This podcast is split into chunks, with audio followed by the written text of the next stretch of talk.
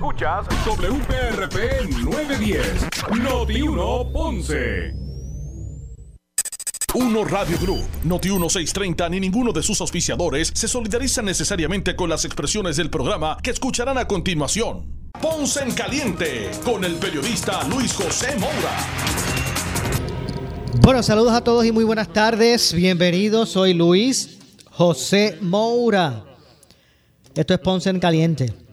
Usted me escucha por aquí por eh, Noti1 de lunes a viernes eh, a las 6 de la tarde, de 6 a 7, analizando los temas de interés general en Puerto Rico, siempre relacionando los mismos con nuestra región. Así que bienvenidos todos a este espacio. A este espacio de Ponce en Caliente, hoy, como dije, jueves. Hoy es jueves 6 de septiembre digo, de octubre, jueves 6 de octubre del año 2022. Así que gracias a los que están en sintonía del, hello, del 1170. ¿Estamos por aquí? Ok, estamos por aquí, no se vaya. Eh, hoy es eh, jueves 6 de octubre. Eh, bienvenidos a los que están en sintonía del 1170 AM, debo decir del, del 910, del 910 AM de Noti1 y también a los que nos escuchan desde eh, la frecuencia radial FM a través del 95.5. Así que los que están por el 910 AM, por el 95.5 FM, gracias a todos por su sintonía en el día de hoy. Bueno, y hoy como todos los jueves, hoy me acompaña para el análisis de los temas del día el pastor René Pereira Hijo, quien de inmediato le damos la bienvenida por aquí. Así que eh, saludos, eh, Pastor René Pereira, hijo. Gracias como siempre por estar con nosotros. Saludos, saludos, Maura, y saludos a toda la radio audiencia de Noti1 Ponce. Aquí estamos nuevamente, otro jueves más. otro jueves más con, tanto tema de interés, Oh, sí, sí, sí, así es. Eh, ¿Cómo está la ciudad? Antes de, antes de entrar de lleno en los, temas, ¿cómo está Santa Isabel? Yo sé que usted reside en Santa Isabel en términos de, de la energía eléctrica. Pues mira, Santa Isabel este llegó, ha llegado, eh, entiendo yo, en casi todos los sectores, deben estar eh, por lo menos energizados. Eh, así que el área que yo vivo llegó bastante rápido porque como estamos en la misma troncal del Hospital San Cristóbal que tiene una, una sala de emergencia aquí en Santa Isabel, pues ya el sábado después de después de Fiona ya nos llegó la energía eléctrica así que eh, tuvimos esa verdad esa esa este, bendición podemos decir. En otras áreas fue llegando más tarde verdad pero aquí hubo daños por mayormente por la lluvia. Eh, hubo los sectores estos marítimos fueron bien afectados y, y obviamente Salinas sabemos que también este eh, verdad que pertenece a esta región sureste pues eh, bastante afectado por las inundaciones y por la y por las resacas, ¿no? Y, por la marejada ciclónica fue bien fuerte para esta área. ¿Y, en agua, el término del agua, eh, pastor? Pues el agua eh, se nos fue varios días. Aquí en Santa Isabel el agua eh, es del acuífero y se extrae, ¿verdad? Por uno, por uno eh, desde los pozos y requieren energía eléctrica y hubo unos generadores que se dañaron porque uno pasa por la 153 y yo vi personas reparando esos eh, generadores. Si los generadores se dañan o algo, pues obviamente ya no se puede y no hay energía eléctrica, eh, pues ya el agua no se bombea. Pero tan pronto los repararon y obviamente la escasez del diésel, hubo, hubo un momento que el, el diésel estaba bien escaso, pero ya este tan pronto se, se, arregló eso, pues ya teníamos agua, ¿verdad? Por lo menos en la, aquí en los sectores de Santa Isabel específicamente. Bueno, pues esperemos que poco a poco pues se complete ¿verdad? el 100% del, del servicio en, en ambos, ambas instancias, ¿verdad? Tanto este Luma dice que ya tiene un, que un 96%, algo así, ¿no? Fue el último informe Déjeme chequear, voy a buscarle aquí que lo tengo rapidito para decirle el, actualizado. Le digo ya mismito cuál es el por ciento a esta hora. Pero pero estaba más del más del 90%, entiendo yo. Sí, estaba Pero yo no Por eso yo no sé si eso es realmente accurate, ¿verdad? Yo no sé si eso es certero, pero yo escucho, sigo escuchando quejas de, de mucha gente que, que al día de hoy todavía no tiene energía eléctrica en su en su residencia. Definitivamente, la verdad es que una cosa es lo que se una definitivamente una cosa es lo que se está planteando y otra cosa es lo que verá luce eh, eh, en la calle, ¿verdad? Bueno, mire, por aquí tengo eh, Pastor René Pereira hijo. a esta hora, hoy es jueves 6 de octubre a las 6.5 de la tarde. Eh, 1.407.918 abonados tienen servicio de energía, ¿verdad? 1.407.000. Esto representa, el, de acuerdo al, informe, al informe, esto representa el 96% de las líneas con servicio. Eh, así que... Mayormente está escuchando que la ruralía todavía en muchas comunidades hay los bolsillos estos donde no, incluso incluso estaba escuchando que en áreas de, de la zona metropolitana hay personas que todavía no tienen eléctrica en ciertos sectores.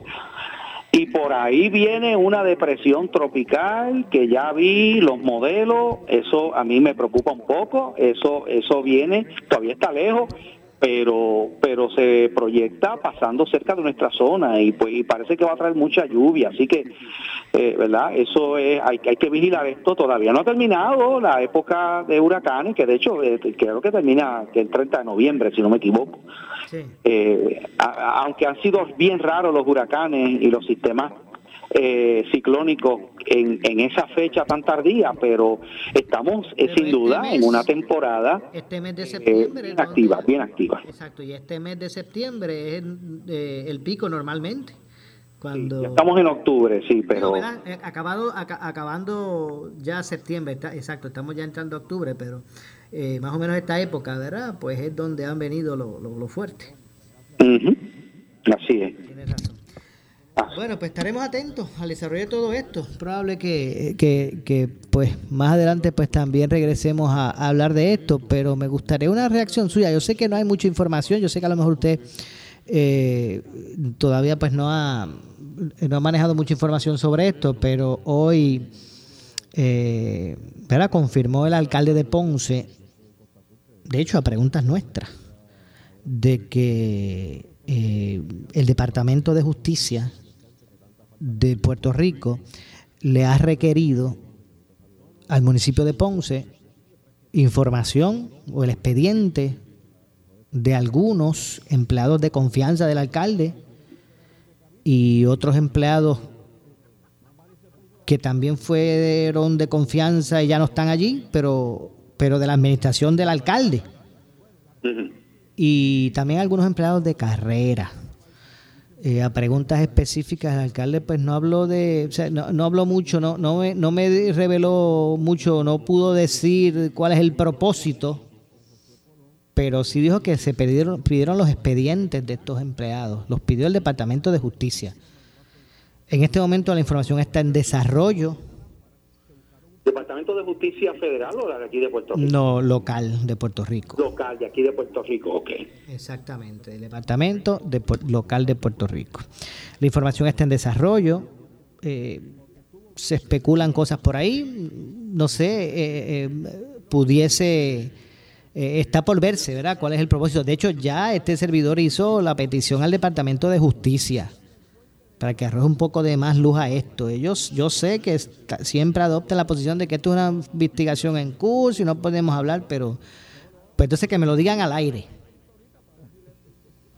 Eh, vamos a ver, vamos a ver, este, realmente el Departamento de Justicia aquí en Puerto Rico eh, no se ha caracterizado eh, específicamente este porque haya sido muy muy efectivo no este en, lo, en, la, en sus investigaciones y no sé verdaderamente verdad si que, que, pueda haber algún hallazgo o algo este ahí pero pues como siempre hemos dicho Maura aquí tiene que haber transparencia tiene que haber pulcritud eh, y, y pues tiene que los, los, municipios específicamente, aquí se han dado muchas situaciones ya en los municipios y han habido ya procesamientos federales, por, incluso contra alcaldes de varios municipios aquí en Puerto Rico, eh, por el gobierno federal, por, por, eh, no, por fraude y por cosas de esas.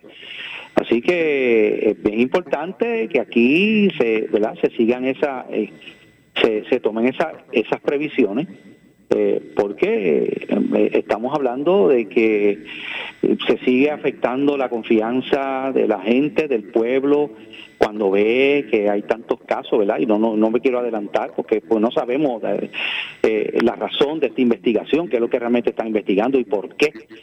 Pero ya, ya en algún momento eso se sabrá, en algún momento se revelará si hay, si van a haber acusaciones, porque una cosa es que se investigue, otra cosa es cuando, cuando ya eh, se deciden hacer acusaciones eh, no eh, a través de, la oficina del FEI o de otros organismos no que son los que los que tienen a su haber no el, el, el someter cargo ¿no? Eh, sobre eh, cuando, cuando ha habido algún tipo de violación. Así que vamos a ver qué va a suceder aquí.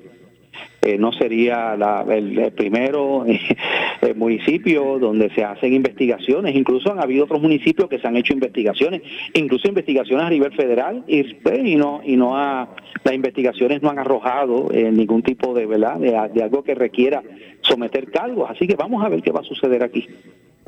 Obviamente, como dije, la información está en desarrollo y le estaremos dando seguimiento eh, para, para entonces ir eh, eh, conociendo más información. Así que me parece que aquí lo importante es la, ¿verdad? la transparencia.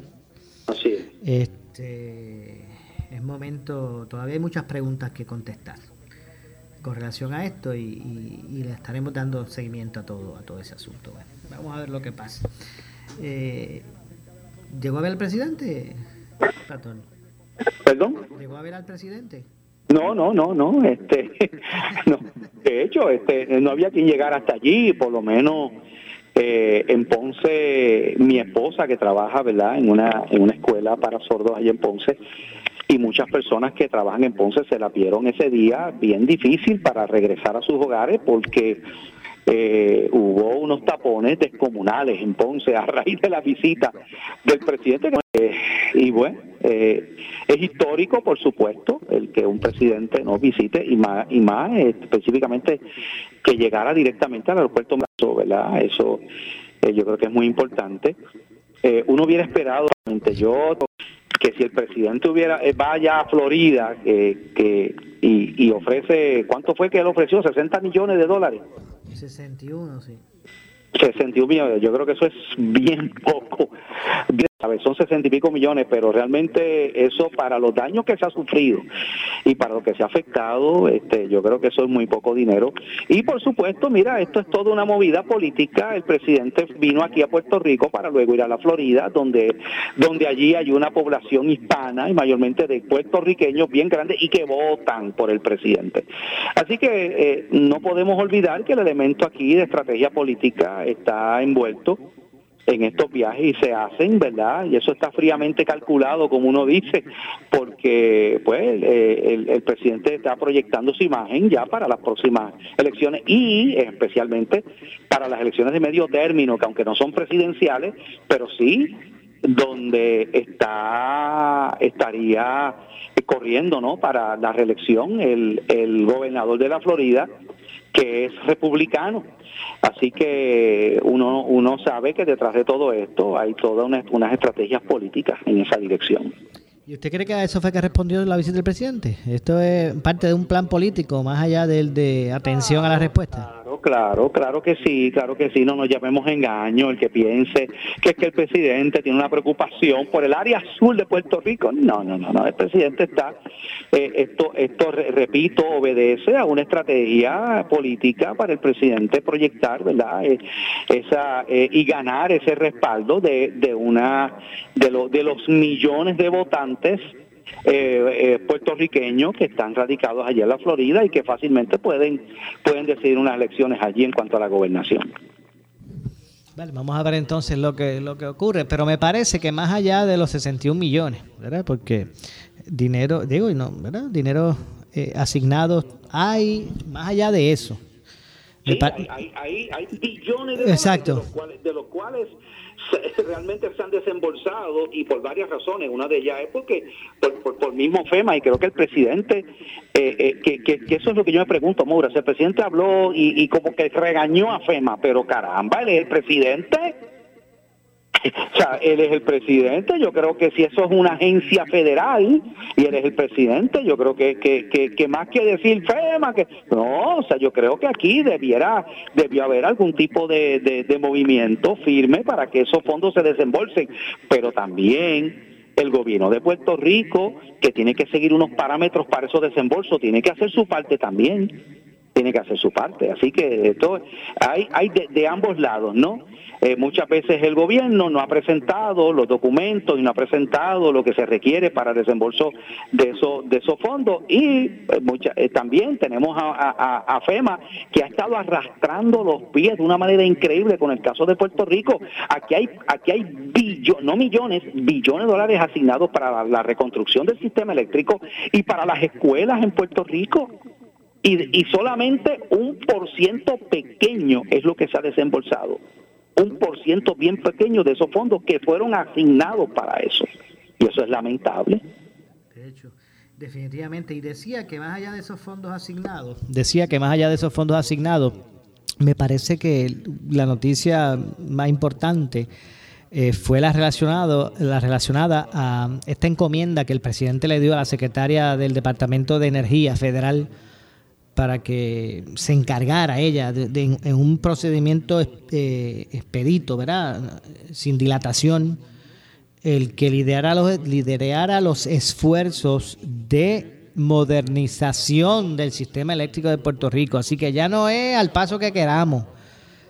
Ahora, a través de una, de una orden presidencial, la Secretaría de Energía Federal va a tener que, mire, darle seguimiento, establecer las estrategias eh, y el plan de acción para que se pueda modernizar el sistema energético en Puerto Rico. Eso me parece que fue la, la, lo más importante. pero lo que pasa es que aquí hay otros, aquí hay otros eh, actores en, el, en, esa obra. O sea, aquí está la Junta de Supervisión Fiscal, aquí está la jueza este, Laura Taylor, aquí, aquí hay una serie de, ¿sabes? No es solamente esa, esa figura, o sea, aquí hay una burocracia y aquí hay mucha gente tomando muchas decisiones. Y, y pues vamos a ver uno uno no puede perder la esperanza pero pero pero eh, hemos visto ya sabes oye todavía a cinco años de María todavía aquí no se ha, no, o sea, estamos en la, en la, en la etapa todavía de, de, de, de, donde, donde, donde hay montones de, situaciones que no se han resuelto de María para acá. ¿Ok? Entonces, ahora, ahora viene Fiona. O sea, otra encima. ¿no? O sea, esto, esto está difícil. Eh, muchas promesas, mucha gente diciendo no, que el dinero, que para aquí, bueno, pero el dinero no ha llegado, eh, lo que ha llegado es sumamente poco. Y, encima de eso, este, tenemos a, pues, a, que cambiamos un monopolio por otro monopolio, que es Luma, otro monopolio. Entonces, eh, eh, Luma, Luma ahora resulta, porque estaba escuchando eso, que los que los trabajadores de Luma ahora están bajo otra, una unión que, que, es una unión allá en Estados Unidos donde donde no pueden utilizar una una unos unos este eh, no, pueden reclutar eh, empleados acá sino que tienen que que los que tienen que venir tienen que venir allá de Estados Unidos. Gente que no que, que no conoce nuestro sistema eléctrico que es obsoleto que muchos muchos de los sistemas eléctricos que tenemos en Puerto Rico son de los años 70 y 80, que ya están obsoletos. Por eso es que hay que, por eso, como tú dices, por eso es que se debiera modernizar, porque aquí todavía estamos en la época de picapiedra, la cuestión de, de, nuestro sistema de energía eléctrica, y pues por eso que cada vez que sopla cualquier cosa, aquí ahí, ahí se, se caen los sistemas, ¿verdad? Oiga, no habían dicho que, no se decía, no se decía que el sistema soterrado era el más resiliente porque no sufría del, del, de la vegetación y de los vientos, no estaba aéreo por ningún lado y, el, el, el, soterrar que se decía que era, muchacho, lo, lo más seguro. Sí, pero cuando tienes unas inundaciones catastróficas y los ¿verdad? Eso, eso lamentablemente también se van a afectar al sistema soterrado. Estas inundaciones que tuvimos eh, ahora con Fiona, esto ha sido histórico. Eh, esto ha sido verdaderamente una cosa terrible eh, y hemos visto los daños que ¿verdad? ha causado por, porque la gente piensa que, que los vientos, la, bueno, los vientos son malos, pero, pero las inundaciones, el agua es un destructor increíble y hemos visto los resultados de, ¿verdad? de, eso. Así que eh, estamos verdad en esa situación y, y, yo y yo sé que el pueblo de Puerto Rico verdad mucha gente sufriendo Maura mucha gente que está viendo esto y no descartemos que sigan yéndose, siga habiendo un éxodo de gente aquí que ve que los servicios siguen siendo pésimos, que no se resuelven las situaciones, que verdad este y mucha gente mucha gente seguirá eh, tristemente abandonando nuestra nuestro terruño para buscar mejores situaciones eh, ahora mismo eh, precisamente estaba hablando con una persona este, verdad que conozco eh, que, que está que, que tiene unas condiciones de salud.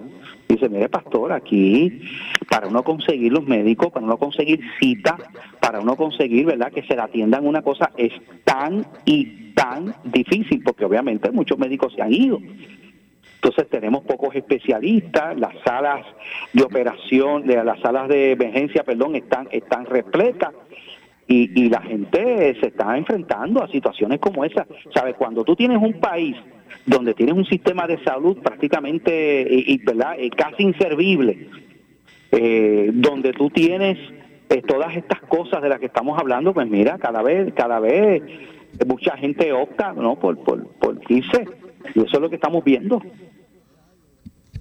Así que lamentablemente si este asunto sigue inconcluso, si no se cierra este capítulo, ¿verdad? Pues no, no, no podremos aspirar a, calidad de vida, este eh, pastor. Así es. Y, entonces, entonces se sigue afectando la economía, el turismo, el turismo se sigue afectando. Mira, para darte un ejemplo, ¿por qué el diésel se acabó en Puerto Rico en plena emergencia de Fiona? Cuando había diésel aquí en Puerto Rico. ¿Sabes por qué? Por unas situaciones que hubo con los transportistas allí y unas cosas que sucedieron que causaron una crisis que, que por la cual no se anticipó. O sea, ¿cómo es posible que habiendo reservas suficientes de combustible en Puerto Rico, como se dijo que había para 40 días, en Puerto Rico. Aquí se quedaron las gasolineras sin, sin, sin gasolina en algunas ocasiones y, y, sin diésel, eh, eh, que donde, donde muchísimos generadores funcionan con eso en hospitales y en otros lugares, para conseguir el diésel era un problema. Algo que innecesario porque las reservas estaban ahí, todo porque no se coordinó. O sea, en Puerto Rico seguimos teniendo el mismo problema. No, no, no planificamos, no hay no hay un verdad una, una estrategia para cómo resolver unos asuntos. Oye que no son complicados tampoco pero ahí tenemos la situación. Así mismo es. Esperemos que que realmente se, se, atienda con premura y que no hablemos del 95, ni el 96, ni el 99, que hablemos ya del 100% de abonados. Así es. Yo digo, el eh, pastor, que y con toda este, esta guerra de por ciento que se ha estado dando, yo soy de los que pienso que, que no se puede categorizar con por ciento vida, ¿verdad? Personas, vida, no se puede eh, eh, categorizar o, a las personas por, por, un por ciento, eso es eso es hasta una irresponsabilidad. Eh, así que, y, no estoy diciendo que, el gobierno esté mal porque diga que tiene el tanto por ciento de abonados con luz, no es eso. Es que eh, no pensemos, no creamos esta falsa esta falta, falsa realidad de que ya está el 96% eh, energizado y que eso es un montón y que el 4% es poquito. Porque ese 4% representa miles y miles y miles de familias. Y por lo que dicen los alcaldes, ese 4% está concentrado en una región específica que es la suroeste. O sea, que aquí hay un nivel, un nivel de urgencia que no debe eh, relajarse. Eh, y eso es lo que no me gustaría que ocurriera. Pues, y el área suroeste fue la más afectada por los, por los temblores, afectada fuertemente por María y ahora por Fiona, porque por ahí fue que entró ya como categoría 1 a 8 millas por hora, lo cual hizo que la precipitación fuera la grande y pues es el área ahora mismo abandonada. Eh, a mí me preocupa ver la, no sé, yo he visto al gobernador eh, Pierluisi con la cuestión de Luma y uno que ve que no, que no estoy complacido, que esto, esto, pero yo no veo tampoco al gobernador Pierluisi eh, desarrollando una, una, una, o sea, no, no lo veo como debiera estar, indignado verdaderamente y de manera agresiva exigiendo unas cosas, no lo veo, lo veo en ese sentido muy parco, lo veo como que, ¿verdad? Como que no, no, no quiere, así he visto a los alcaldes, y he visto a los, ¿verdad? Que en la, situación que están y, y, y, y, haciendo declaraciones fuertes, firmes en cuanto a esto, pero yo veo al gobernador que en ese sentido, ¿verdad? Como que sigue, sigue defendiendo unas cosas y aquí hay que ver qué va a pasar, porque se supone que hay una evaluación ahora de, lo, de lo de Luma ahora para noviembre, hay una fecha límite hasta noviembre. Y, y, y, yo hay que ver qué es lo que se va a hacer con, en cuanto a eso. Bueno, eh, yo sé que ya el negociado aprobó un, una, una rebaja, ¿verdad? En lo que es el costo del kilovatio hora. Creo que bajó dos, dos algo, dos puntos algo de centavos de, de, de, rebaja en ese sentido. Pero sí, yo sé que hay un espacio ahí en que se tiene que calcular. Para... yo no entiendo, están hablando de una caída del petróleo, pero ¿cómo es posible que los precios de la bomba sigan subiendo? Yo Eh, ahora mismo eh, se reporta una caída en la, a nivel mundial del, precio del petróleo, pero los los eh, la, gasolina sigue subiendo. Ahora, ahora por lo menos algunas bombas están 93, en otras está más cara, ¿verdad? Uno, uno no ve esa reducción en, en, ¿no? en la, en la en, el combustible que se despacha en, las estaciones de gasolina. Es lo que, es lo que uno observa. Entiendo. Bueno, tengo que hacer una pausa. Ampliamos este y otros temas luego de la misma. Soy Luis José Moura. Esto es Ponce en Caliente. Regresamos de inmediato con más.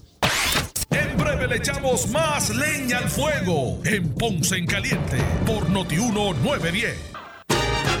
No te puedes perder la edición especial Night of the Races el sábado 15 de octubre con la presentación de Joseph Fonseca. Ven a disfrutar de una noche diferente y divertida mientras vives la adrenalina de las carreras en el mejor ambiente. Oferta culinaria, karaoke y tremendo bailable a partir de las 5 pm. No te lo pierdas. Entrada y estacionamiento gratis. Avisa al corillo y llega el sábado 15 de octubre al Hipódromo Camarero a Night of the Races.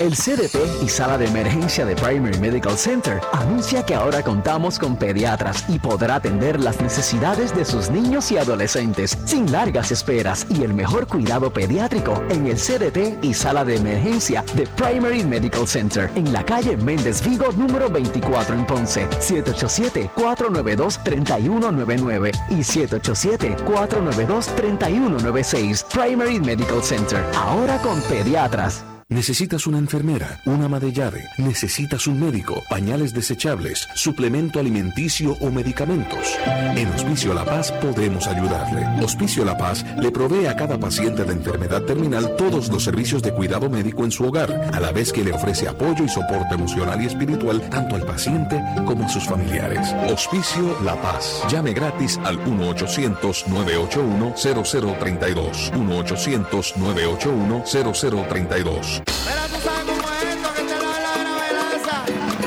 A ti nada más te quiero, a ti nada más. A ti nada más te quiero poingar, poingar. Para ir por ahí a la segura. Yo quiero poingar, que no quepa duda. A ti nada más te quiero, a ti nada más. A ti nada más te quiero poingar, poingar. A ti nada más te quiero. Yo quiero point guard. Disfruta de la vida con tu Toyota nuevo, pero que sea de Furiel, porque Furiel te trata bien. Garantía y servicio de primera tiene él. El mejor trato y negocio, sin duda tiene Furiel.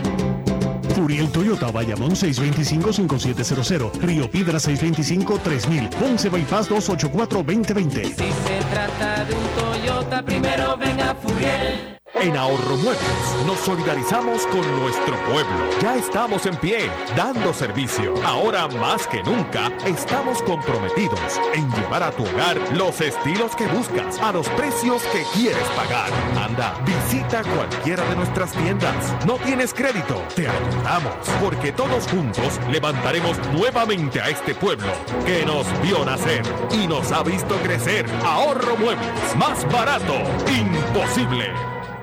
¿Quieres maximizar tu dinero? Sintoniza todos los miércoles a las 8 y 45 de la mañana el segmento Tu Dinero Seguro con los expertos en seguros y planificación financiera Ángelo Díaz y Pedro Astacio. En estos tiempos de retos económicos, asesórate bien porque en la crisis no se improvisa. Para más información, contáctalos al 787-220-7775, 220-7775, 220-7775. Somos Noti 1630. Noti 1630. Primera fiscalizando. El área sur está que quema. Continuamos con Luis José Moura y Ponce en Caliente por el 910 de tu radio.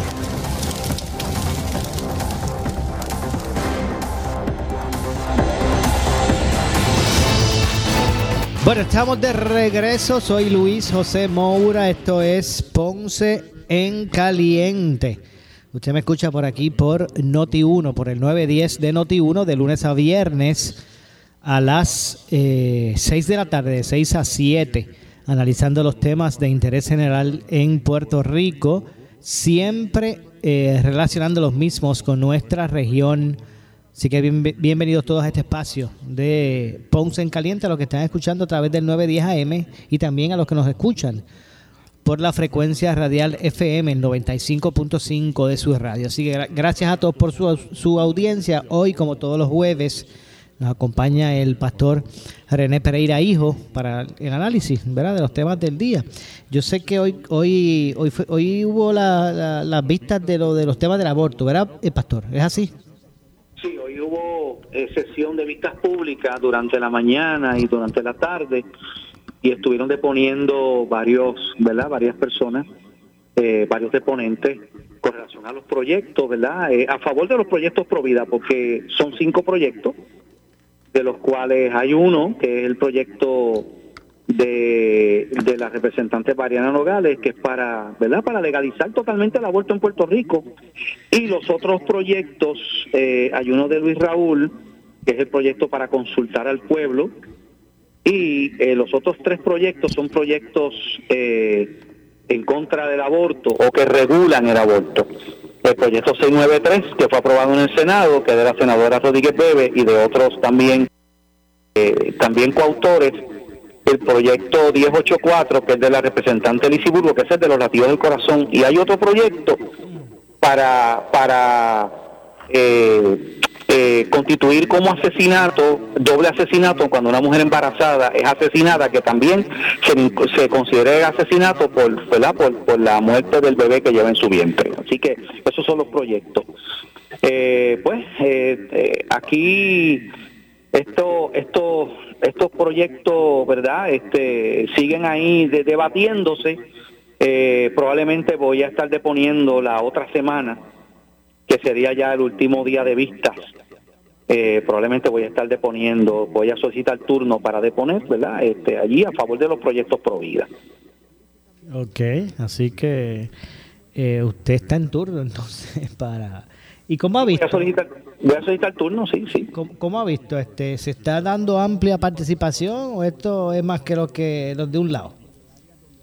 Mira, se ha habido participación y será abierto a todos los que quieran deponer. Eh, en ese sentido, ¿verdad? Pues el presidente de la Comisión de la Jurídico ha sido, ¿verdad? Este, eh, yo, yo diría que positivo en eso.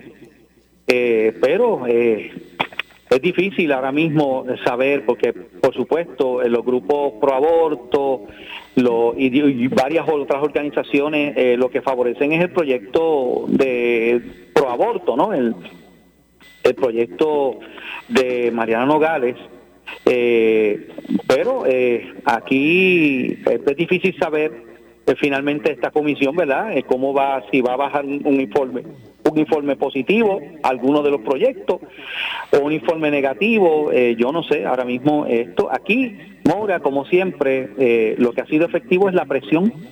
¿Por qué nosotros logramos detener eh, eh, aquel proyecto de Vargas Vidó de las terapias de conversión que yo que yo depuse en él? ¿Por qué? Bueno, porque aquí se metió presión, se visitaron los legisladores, se hicieron manifestaciones, ¿verdad? Y, y eso, ese tipo de, de dinámica, pues eh, logró que aquí esos proyectos que supuestamente tenían amplio apoyo para, ¿verdad? para ser aprobados, pues, pues se colgaron incluso la misma comisión que presidía Vargas Vidot. Porque mira, aquí aquí estamos hablando de políticos y, los políticos aquí, ¿verdad? Como todo político, este, en su mayoría, ellos van, ellos van a medir, ellos van a, ocultar donde ellos entienden que está la, ¿verdad? El, el favor o, el, o la donde ellos entienden que está el sentir mayoritario de la gente y verdad y, y excepto por supuesto aquellos que que verdad que sabemos que hay allí que por un asunto de conciencia están en contra del aborto y otros que por un asunto de su conciencia y de sus principios están a favor del aborto verdad Eh, tú tienes tú tienes esos tú tienes eh, eh, legisladores que son conservadores pro vida tienes legisladores que su posición es pro aborto y tienes un verdad un, un- un- otros legisladores que ellos van a observar ellos van a observar por donde ellos entienden que va la cosa y lo que le, y lo que de alguna manera verdad políticamente le favorece y pues eh, eh, son los que finalmente no Eh, con su voto van a van a, a decidir verdad el, el destino de estos proyectos. Bueno, pues esperemos que, que se pueda atender con la responsabilidad que, que eh, ese tipo de tema pues reviste, ¿verdad? Claro La claro que así debiera ser claro que Así sí debiera ser. Y que bueno, y que se y que, que, que continúe el, el debate con relación a eso. Vamos a ver lo que ocurre. Seguro. Yo no sé si usted llegó a, a escuchar por aquí por Noti1 lo ayer en en pelota dura eh, aquí en Noti1 eh, con el compañero Ferdinand eh, Pérez, estuvimos allí en pelota dura ayer desde el área, ¿verdad? cercano eh, allí el área de- de- de Global. Y pues allí pues echando un, vistazo a lo que había sido el área donde estuvo el presidente, eh, pues no, de momento, ¿verdad? Como que así no, no- uno no se había dado cuenta, pero de momento uno se percata y dice, mira, ahí están todos esos- generadores que estaban detrás del presidente mientras él estaba hablando, allí colocados. Todo eso todavía estaba allí, 30 conté yo, yo creo que son un poco más. De generadores, pero heavy, no estoy hablando de, de, para pegar la nevera y un abaniquito. Estoy hablando... Hubo- y, y tú, y tú sabes que hubo una queja de varios alcaldes y, y yo creo que tienes razón, Moura. A ver, llevaron al presidente a que a ver el muelle Ponce y a, y a creo que a, a los centros Sol y Solina Ferre allí, ¿verdad? Tengo entendido. Sí, aquí en Pero por eso, eh, pero pero pero es que es que las áreas, ¿sabe? Eh, a- aquí hay unas áreas que quedaron verdaderamente afectadas. Yo no hubiera pensado que, que ¿verdad? Si el presidente vino con el propósito de ver por sus propios ojos los daños, ¿verdad? Para él tener una idea de, de, cuánto ha afectado, pues yo creo que debieron haberlo llevado al presidente Joe Biden, ¿verdad? Y a su esposa a ver esas áreas que fueron verdaderamente afectadas. Y bueno, no fue así, ¿verdad? Lamentablemente. Así mismo es.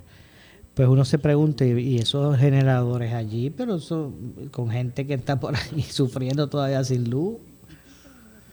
Eh, y eso, los, gener- los generadores los colocaron, te pregunto, ¿verdad? no, porque, eso porque, desde, antes, eh, desde antes de la visita. pero era para qué, para darle luz allí donde a estar. No, no, porque allí no había luz. Eso fue esos pero esos generadores eran de qué, para qué. Bueno, ese- esa es la pregunta, porque él, llegó, él llegó y los y los se veían en la parte de atrás de donde, o sea, al frente de los generadores pusieron el podio para que se vieran en los generadores de, de fondo. Eh, bueno, pues aquí lo que se dio la impresión es que eso es para parte de la recuperación, eso, eso, eso es parte de, lo- de las cosas que trae el presidente para, para atender de una mejor forma a Puerto Rico, porque él mismo en su mensaje dijo que, que, Ponce- de- que Puerto Rico estaba siendo mal atendido en las respuestas de estos fenómenos. Y entonces, Entonces, pero eso- esos generadores que hicieron, ¿se los llevaron otra vez o, o están aquí o los van a colocar en algún lugar? Eso es una buena pregunta que habría que hacer. por eso, porque allí estaban todavía. Ayer, yo no sé si. Hoy, hoy- me dijo Ferdinand que parece que había empezado algún tipo de movimiento después que me imagino se formó revolú después que lo, se denunciara o se hiciera saber por, por pelota dura.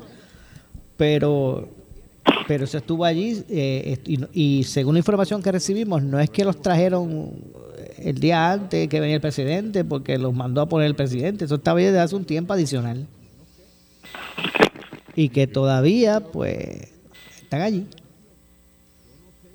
Bueno, son cosas, ¿verdad? Que, que uno, habiendo tanta necesidad y lugares donde se pudieran utilizar esos generadores, porque ahora mismo aquí hubo eh, hospitales que no tenían los generadores, ¿verdad? Este, eh, eh, y estaban a, oscuras aquí en Puerto Rico y después se resolvió el asunto, pero eso fue un problema que hubo al principio y que era una queja de muchos médicos de que estaban trabajando allí en un hospital que, que hay tanto equipo, ¿verdad? Que se necesita para, para atender a los pacientes.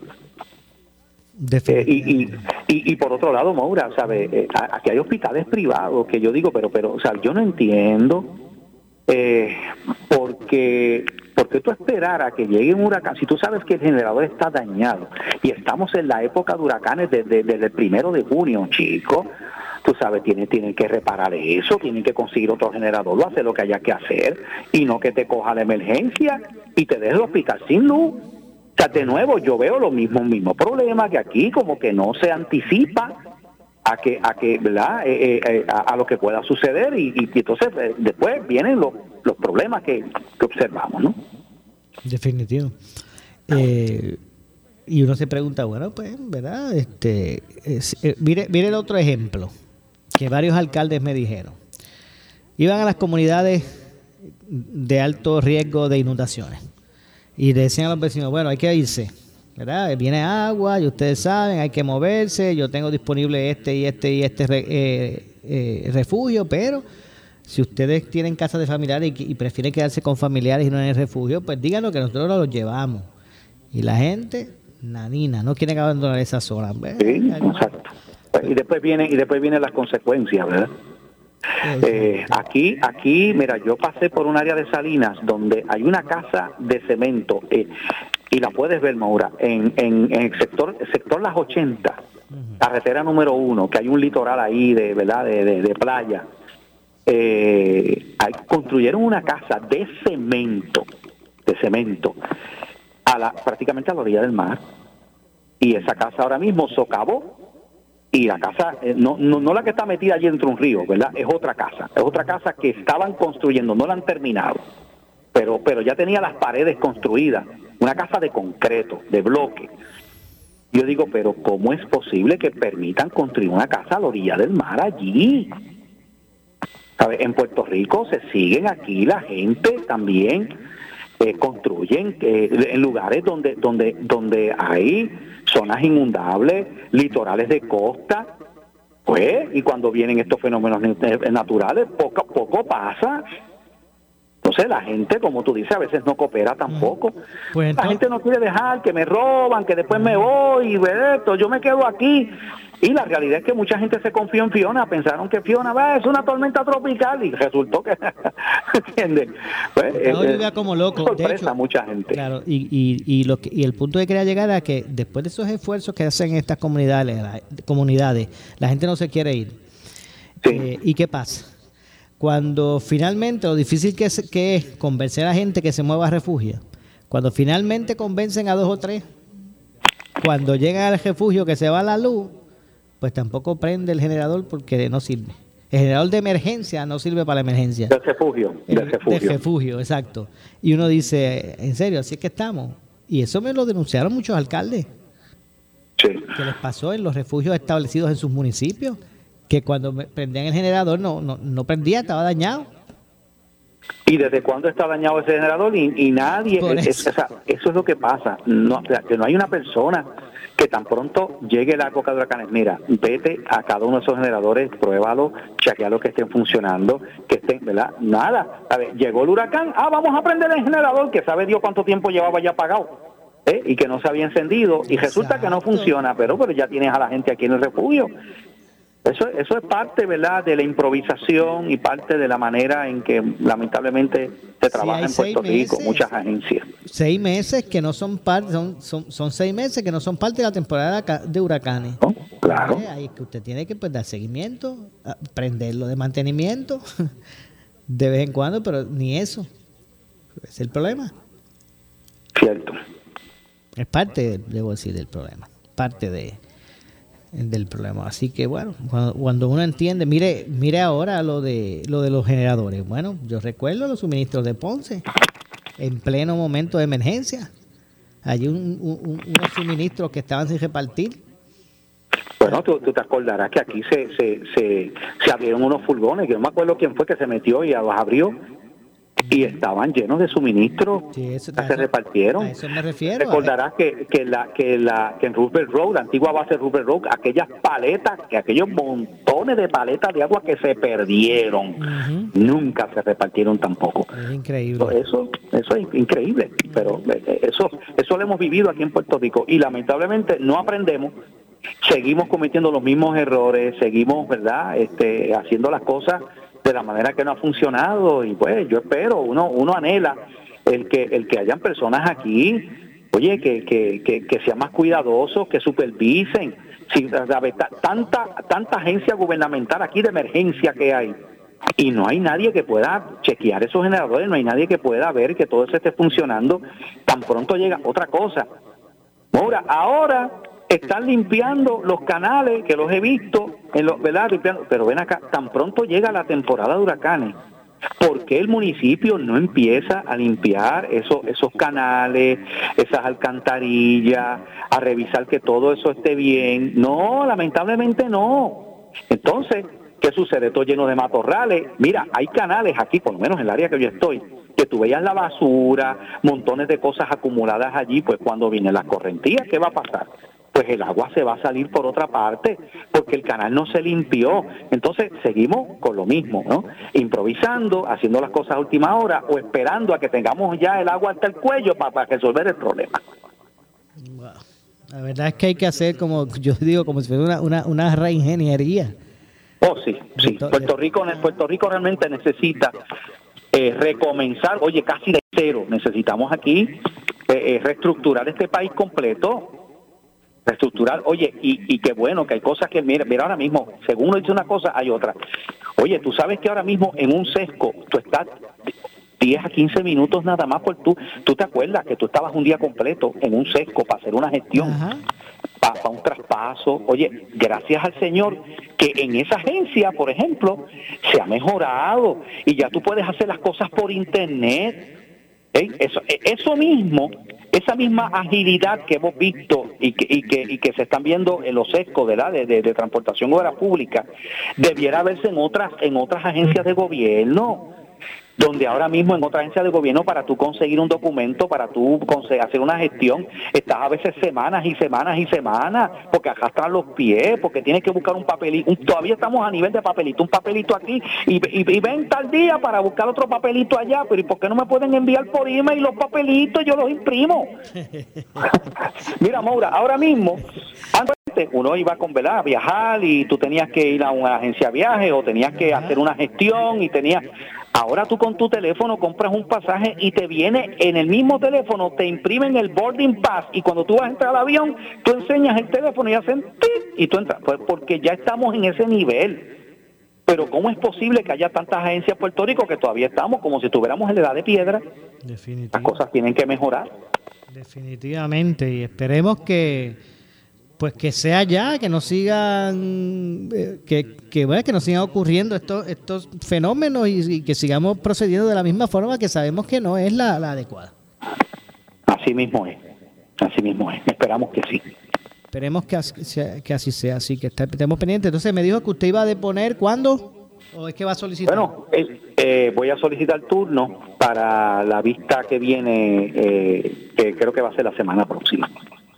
Que te, está- te estaré informando, ¿verdad? El día específico para que sepas, ¿verdad? Que estaremos ahí en el Capitolio. Entiendo. Bueno, pues veremos a ver lo que lo que pasa con todo esto. ¿Algo, ¿Algún otro tema por ahí que esté pendiente? Bueno, nada, este, mientras tanto, ¿verdad? Eh, otro elemento positivo, porque no todo es negativo, cosas positivas. Una vez más, yo doy fe de que las distintas organizaciones sin fines de lucro, incluyendo las iglesias, han estado ayudando. Eh, yo quiero, ¿verdad? Este, gracias a la Fundación eh, Carlos Correa, nos han enviado generadores de energía eléctrica que hemos estado repartiendo a familias con necesidades especiales, personas encamadas. Hemos estado repartiendo eh, alimentos y me consta que las distintas iglesias de todas las denominaciones católicas y protestantes, una vez más, han, ¿verdad? han estado ayudando en las comunidades. Así que, ¿verdad? Este, uno se alegra de ver, eh, y no solamente las iglesias, otras organizaciones sin fines de lucro que, que han extendido la mano, ¿verdad?, a las personas necesitadas. Así que eso es, ¿verdad? Eso es bueno y, y es parte, ¿verdad? Del, del eh, cumplir con eso, fíjate, es parte del Evangelio. Jesucristo, ¿verdad? Habló acerca de eso. O sea, no solamente las iglesias están para decir, conviértete a Cristo, ven al Señor para que, para que seas salvo también. Jesucristo dijo, eh, cuando tú le diste la mano al hambriento, cuando visitaste al enfermo, ¿eh? cuando cuando le diste cuando cuando le diste la cuando cuando vestiste al desnudo cuanto lo hiciste a uno de estos a mí me lo hiciste y yo creo que eso nos mueve verdad a nosotros los líderes cristianos a esa compasión y esa misericordia a, ayudar verdad al pueblo ayudar a aquel que, que nos necesita porque hay mucha necesidad en Puerto Rico y, y necesitamos manos dispuestas ¿verdad? a servir y ayudar a la gente en necesidad Definitivamente. Bueno, queremos ver lo que ocurre. Gracias, pastor, como siempre. Sí, Maura, un abrazo y Dios bendiga a todos los que han estado en sintonía aquí en el programa. Gracias a usted, como siempre. Escucharon al pastor, eh,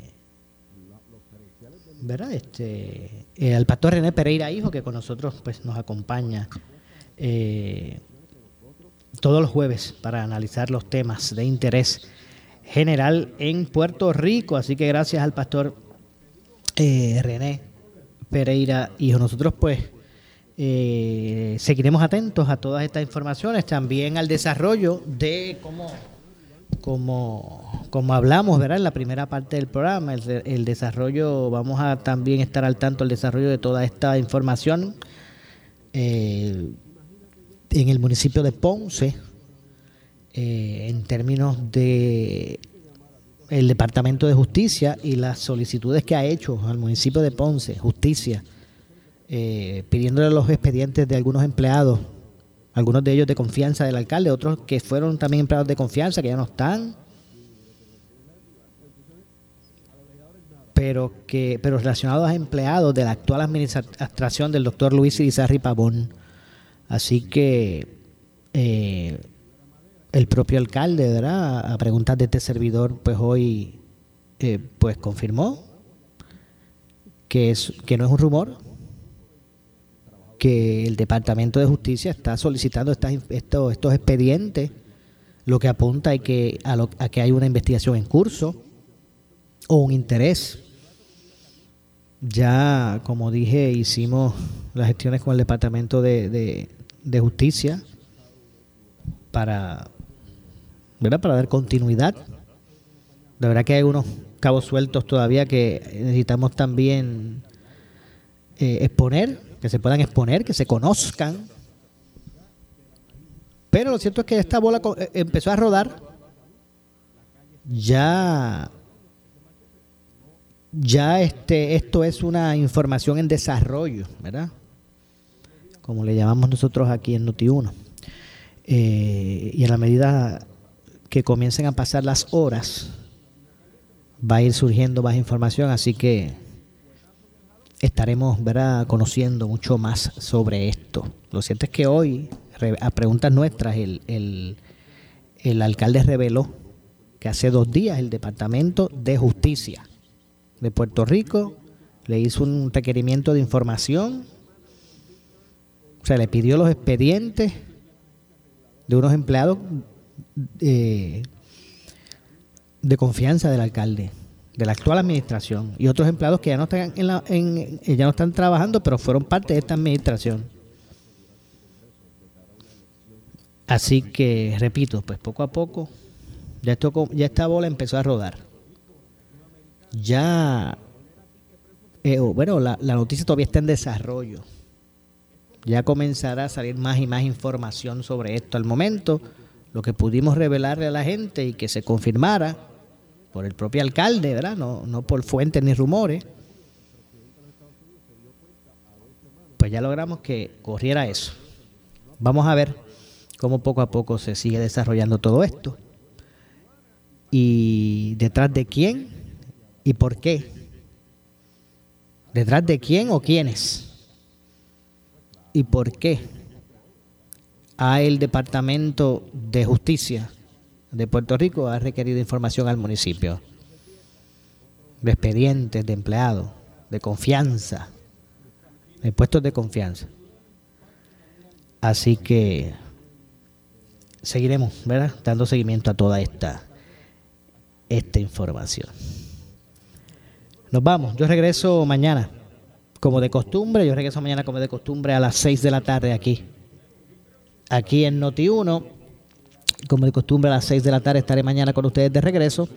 No se retiren de la programación de Noti1 tras la pausa. eh, llega el gobernador de la radio, Luis Enrique Falú, y su, y su gabinete, como dice Quique, y su y su, su jefe de agencia. llega, llega Falú ahora, eh, luego de la pausa. Tengan todos buenas noches. Escuchas WPRP 910, Noti 1 Ponce.